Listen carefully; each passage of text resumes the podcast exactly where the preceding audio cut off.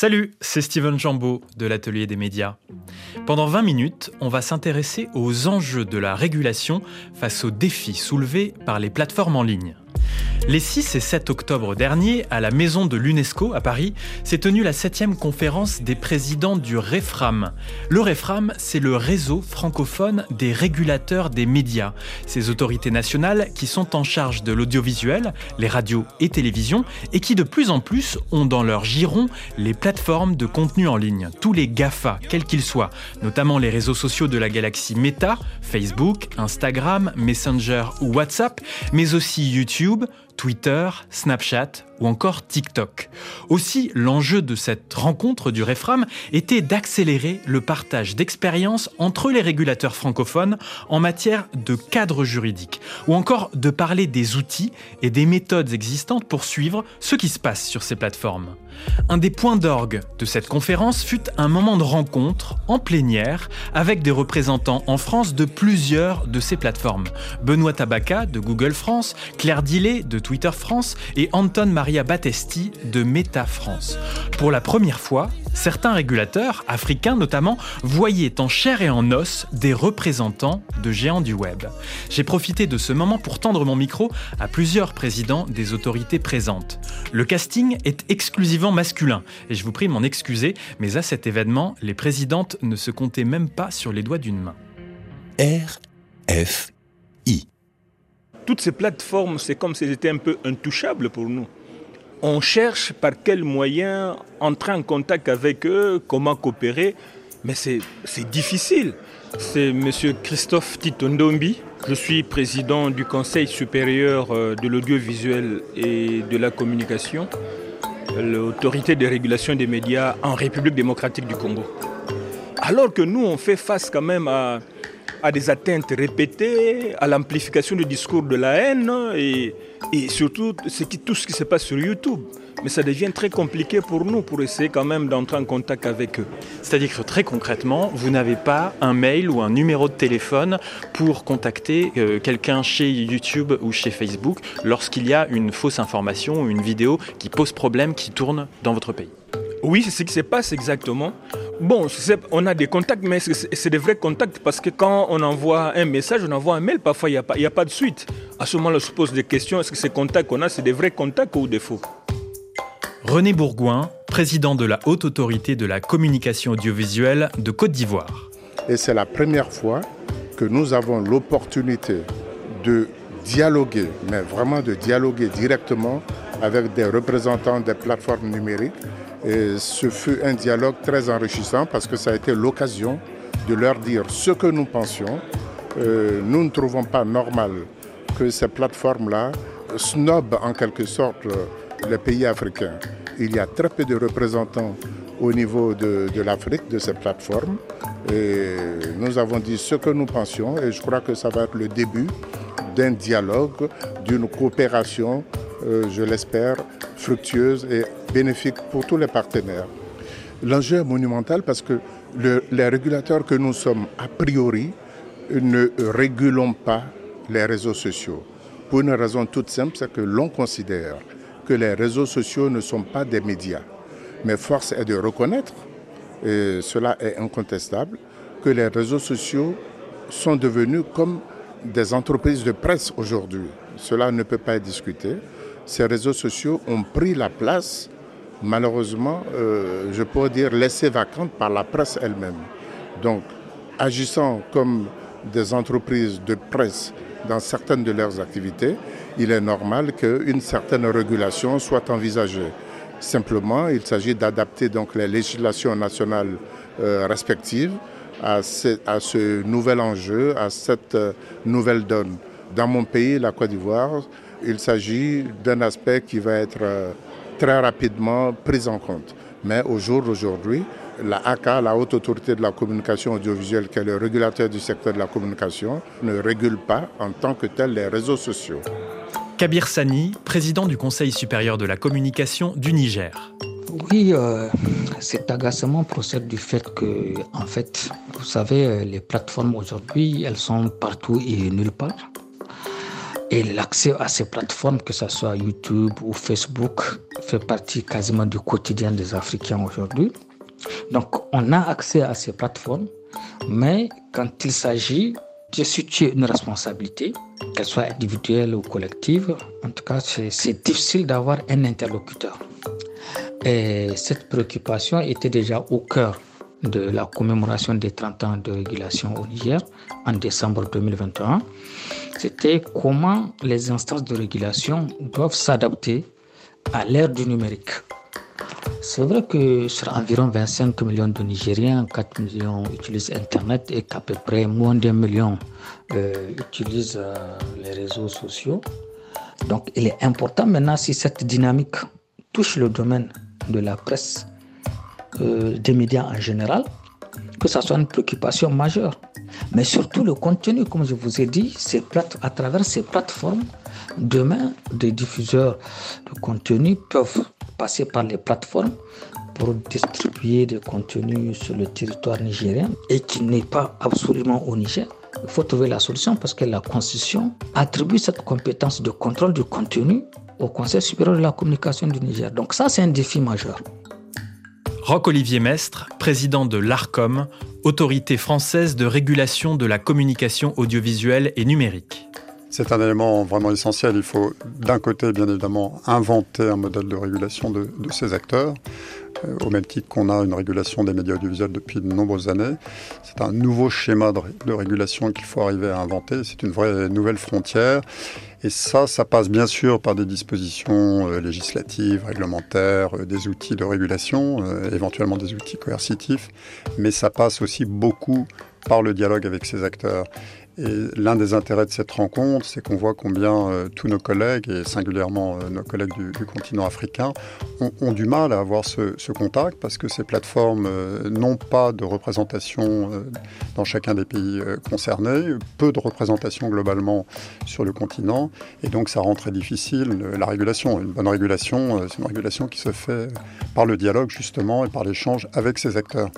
Et pour vous en France, au niveau de l'ARCOM, est-ce qu'il est parfois compliqué justement d'avoir des interlocuteurs chez Google, Amazon, Facebook, Apple, Microsoft, etc. Alors on a, la chance que le, cadre législatif qui s'est mis en place en France depuis 2018, qui est la première loi euh, que nous avons eue en la matière, qui est la loi de décembre 2018 relative à la lutte contre la manipulation de l'information, a imposé à ces acteurs une obligation de dialogue avec le régulateur. Et donc chaque De ces acteurs a euh, un responsable et en règle générale, ils ont tous euh, un bureau au minimum euh, en France. Généralement aussi un bureau en Europe. Et donc depuis 2018, on a réussi à tisser un lien, j'allais dire, quasi quotidien avec eux. Et donc ce dialogue, voilà, s'est mis en place même quand les équipes américaines viennent, euh, viennent en Europe visiter leurs représentants euh, sur notre continent, eh bien, ils ont pris maintenant l'habitude de, venir nous voir. Donc, donc voilà, le lien existe, le lien est créé. C'est un lien de confiance, un lien exigeant, mais on a du répondant. Ce sont des acteurs, pour la plupart américains, et donc de culture légaliste. Le droit est le droit, on respecte, on respecte la règle. Alors vous dire qu'il n'y a pas une part de, storytelling, comme on dit en bon français, euh, serait certainement, euh, certainement être un peu candide et naïf. Mais quand même, je pense que le mouvement est enclenché.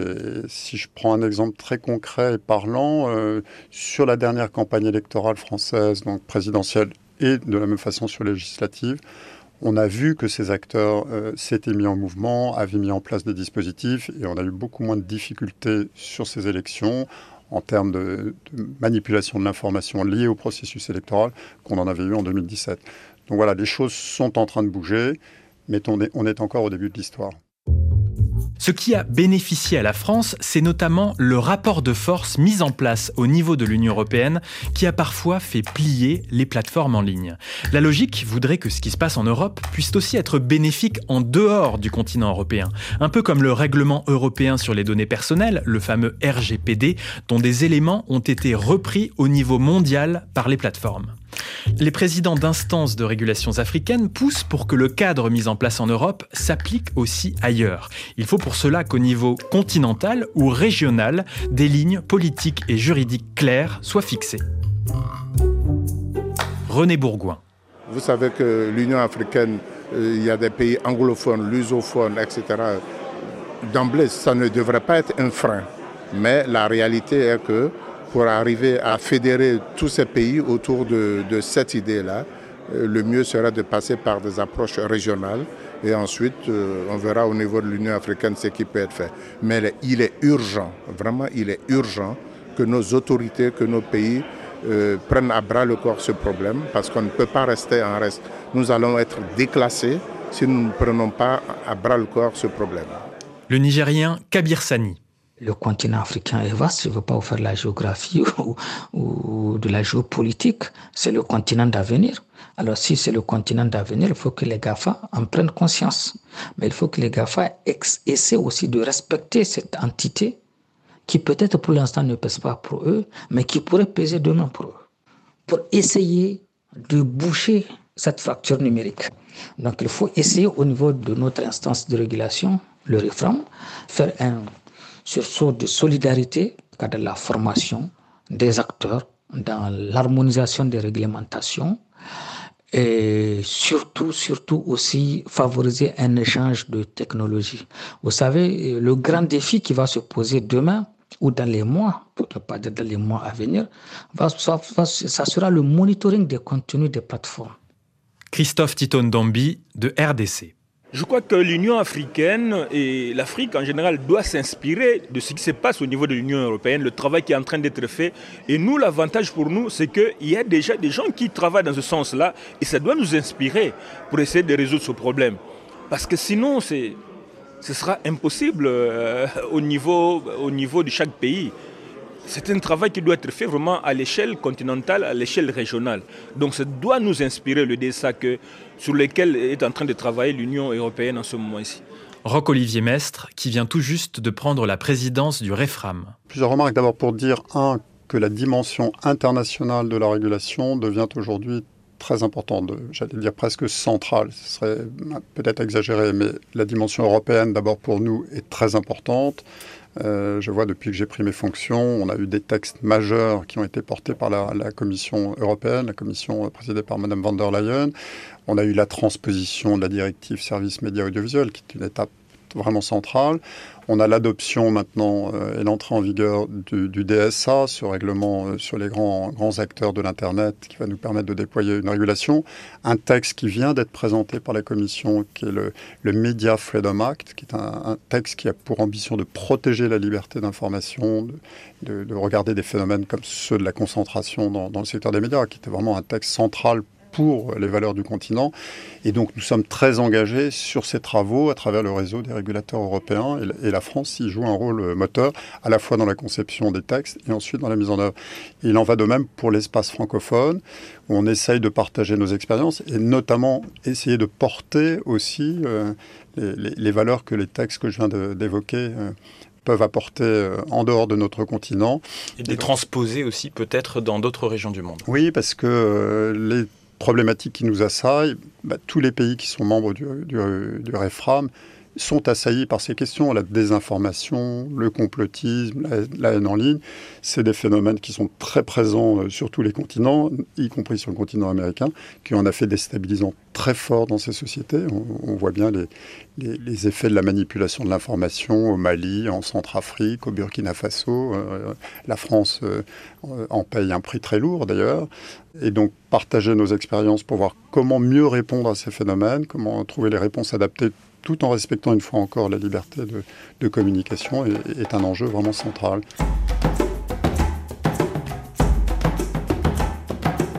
Vous écoutez l'atelier des médias de RFI sur les défis de la régulation des plateformes numériques en Afrique francophone. On l'a compris, il faut donc qu'un cadre de régulation numérique soit créé. C'est le travail qui a d'ailleurs été aussi entamé du côté du RIARC, le réseau des instances africaines de régulation de la communication, une organisation panafricaine qui rassemble les régulateurs de 36 pays du continent. Il faut aussi que ce cadre soit respectueux des libertés individuelles, responsable, sûr et adapté aux réalités continentales et régionales. Christophe Titone Dambi, président du Conseil supérieur de l'audiovisuel et de la communication de République démocratique du Congo.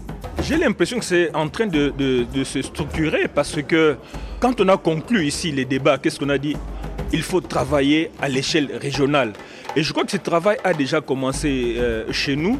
Au niveau du RIERC, d'ailleurs, on est en train de, projeter euh, une rencontre, une rencontre entre les autorités de régulation et toutes ces plateformes là-bas pour qu'on puisse se voir, essayer de discuter pour voir comment travailler à l'avenir parce que c'est il y a, y, a, y a, péril dans la demeure. Roc Olivier Mestre. Pour les médias traditionnels, je le rappelle toujours, notre première mission, c'est d'abord de défendre la liberté de communication, la liberté d'expression, la liberté éditoriale. C'est notre première mission. La loi qu'on met en œuvre, c'est d'abord une loi de liberté. Et par les temps qui courent, c'est une mission fondamentale. Et en même temps, en regard de cette liberté, euh, le législateur, pour des raisons de protection des publics euh, au sens large, a fixé quelques limites et nous sommes les gardiens de C'est pareil pour les réseaux sociaux. Euh, c'est un espace de liberté formidable. On voit ce qui se passe en Iran en ce moment. Il n'y aurait pas de possibilité de s'exprimer à travers les réseaux sociaux ou, en Ukraine aujourd'hui euh, ou, en Russie. On n'aurait pas d'espace de liberté. Donc la protection de cette liberté, y compris avec ces grands acteurs, est essentielle. Et, donc il faut trouver le, juste équilibre entre la protection fondamentale de cette liberté, qui est vraiment au cœur de nos valeurs, et en même temps la nécessité de corriger des excès, des abus qui sont choquants, avec des contenus illicites qui circulent sur ces, des problèmes de désinformation, de complotisme, de haine en ligne, euh, de racisme, d'antisémitisme qui ne sont pas acceptables. Le Nigérien Kabir Sani c'est vrai qu'il y a des choses bien qui se font aujourd'hui. Le, numérique, ça facilite la vie. Je suis d'accord avec beaucoup de gens. Moi-même, je, fais la promotion du fait que le numérique facilite la vie. Mais il ne faut pas dire que devant ou derrière la facilité, qu'il détruise aussi beaucoup de choses qui sont construites. La paix sociale, aujourd'hui, la guerre du terrorisme ou contre le terrorisme que nos pays vivent est impactée par ce qui est véhiculé à travers les plateformes numériques. Donc nous sommes dans la guerre, mais aussi la guerre numérique est une autre forme que nous vivons de cette guerre. Nous étions agacés de voir la légèreté avec laquelle ces plateformes ne prennent pas au sérieux ce qui se passe sur le continent. Vous avez vécu certainement plus que nous, peut-être autant que nous, euh, tout ce qui a été dit pendant la, pandémie euh, de la Covid. Mais maintenant que la pandémie se calme, nous, la, la, la, théorie du complot continue sur nos questions sécuritaires. Donc il faut faire attention. Il faut vraiment que les, les GAFA regardent un peu du côté africain parce qu'il ne faut pas qu'en voulant améliorer, que le pire arrive. C'était Kabir Sani, président du Conseil supérieur de la communication du Niger. Le 7 octobre, à Paris, les présidents du réseau francophone des régulateurs des médias ont publié une déclaration de Paris sur l'adaptation de la régulation audiovisuelle aux enjeux et défis soulevés par les plateformes en ligne. Ce texte appelle les plateformes à quatre choses. Premièrement, renforcer les capacités de modération des contenus en ligne. Deuxièmement, accroître leurs efforts de transparence sur leur système de recommandation et de publicité. Troisièmement, qu'ils ouvrent davantage leurs données au monde de la recherche et enfin qu'il désigne des interlocuteurs locaux au plus proche des réalités du terrain dans les différents pays ou différentes sous-régions concernées. La tâche est considérable, mais les représentants en France de Google, Meta et Twitter se sont montrés pleinement disposés à poursuivre les échanges entamés début octobre à Paris. C'était les défis de la régulation des plateformes numériques en Afrique francophone, une proposition de l'atelier des médias de RFI. Comme chaque semaine, nous allons terminer cette émission avec Blog Audio, qui fait entendre les voix de la communauté des blogueuses et blogueurs francophones de RFI. Retroussez vos manches et enfilez des bottes. Aujourd'hui, nous partons en Côte d'Ivoire à la rencontre d'un militant et entrepreneur passionné de riz. C'est un véritable bol d'air frais que nous propose le mondoblogueur Kofi Arcel Boussou. L'homme dont j'ai décidé de vous parler s'appelle Paul et a une passion qui peut faire causer, celle du riz. Le riz n'a aucun secret pour notre spécialiste résicologue. Paul Boyu-Noël est un agro-entrepreneur basé à Saint-Fra, dans la région de la Maraoué en Côte d'Ivoire. Issu du groupe ethnique BT, un peuple du centre-ouest et dont le riz est la nourriture de base, Paul milite pour faire en sorte que cette céréale de la famille des poissés devienne localement une des priorités des Ivoiriens. Pour ce faire, il utilise principalement les réseaux sociaux afin de sensibiliser producteurs, transformateurs et consommateurs sur le développement de la filière rizicole.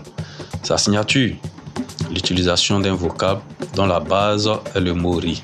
Je me permets de lire un extrait de l'un de ses derniers posts. C'est une affaire de riz de chez nous. Je suis Paul le risicologue. Je suis risilandais. Risiland, c'est chez nous. Le riz de chez nous, c'est ma vie. Mais ne prenons pas Paul pour un rigolo. Le risicologue sait de quoi il parle et son parcours professionnel ne fait que valider sa légitimité. Si notre ami dit avoir commencé à s'intéresser à l'entrepreneuriat dans le riz par son activité de commercial, ce n'est qu'après la crise post-électorale de 2010-2011 en Côte d'Ivoire qu'il décide de mettre les mains dans l'eau et de commencer à développer une filière locale avec des amis. Travaillant dans la zone de Saint-Fra, zone qui dispose de 25 000 hectares de périmètre propice à la production du riz, Paul comprend vite les difficultés que rencontrent les producteurs du riz local. La filière n'est pas organisée. Les producteurs se débrouillent comme ils peuvent avec des outils rudimentaires et peu de fonds sont mis à leur disposition pour aider à financer leur activité.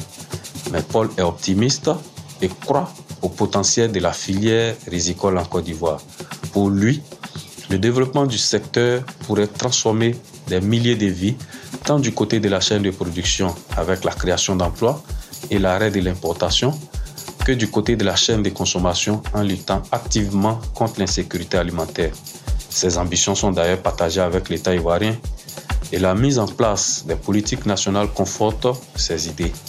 Grâce à de nombreux documents stratégiques, le gouvernement ivoirien a affiché sa volonté d'aller vers l'autosuffisance alimentaire avec la construction des rizeries de grande capacité et l'aménagement de certains bas-fonds pour la culture.